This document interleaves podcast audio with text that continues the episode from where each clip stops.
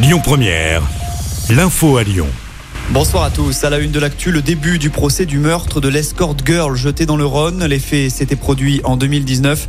Âgée de 23 ans, la jeune femme exerçait cette activité la nuit en secret. Ses proches ont découvert cela à l'occasion de ce drame. Disparu le 23 octobre, son corps avait été retrouvé une semaine plus tard. La jeune femme est morte noyée, son meurtrier l'ayant entièrement ligotée et enveloppée dans un film plastique. Son dernier client est jugé pour meurtre jusqu'à vendredi. Justice toujours et le verdict du procès du féminicide à la mulatière est tombé hier soir aux assises du Rhône. Un homme était jugé depuis vendredi dernier pour avoir tué sa femme de 13 coups de couteau dans son appartement. Des faits qui remontent à juillet 2020. Reconnu coupable, il a été condamné à 28 ans de réclusion criminelle. On parle route maintenant avec des annonces qui ont été faites hier pour améliorer la mobilité entre le Rhône et le département voisin de la Loire.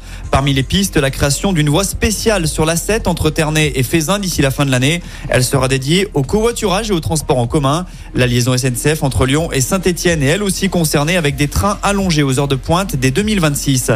Un peu moins d'un jeune sur dix dans le Rhône a des difficultés à lire. C'est ce qui ressort d'une étude publiée par l'éducation nationale.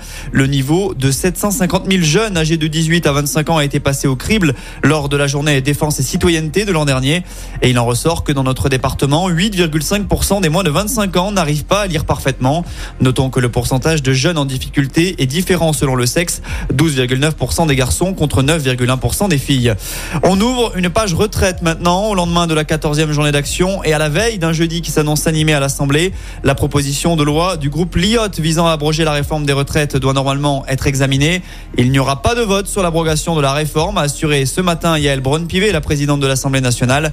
Le groupe Liot dénonce une attaque inédite contre les droits du Parlement et la France Insoumise a annoncé qu'elle allait déposer une motion de censure contre ce même gouvernement.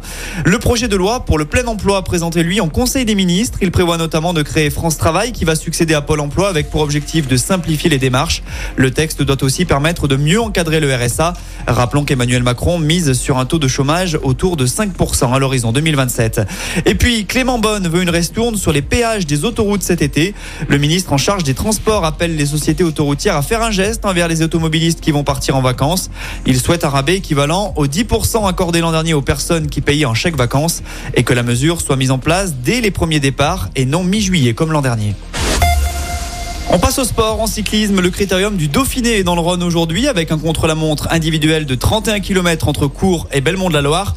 Et puis en tennis, direction Roland Garros, les quarts de finale se poursuivent aujourd'hui avec une surprise déjà, l'élimination de la Tunisienne Onge Jabeur chez les filles, battue en 3-7 par la Brésilienne Béatrice Adadmaya. Côté garçon, à suivre ce soir, Holger Rune face à Casper Rude, ce sera en night session. Écoutez votre radio Lyon Première en direct sur l'application Lyon Première, lyonpremière.fr et bien sûr à Lyon sur 90.2 FM et en DAB+. Lyon Première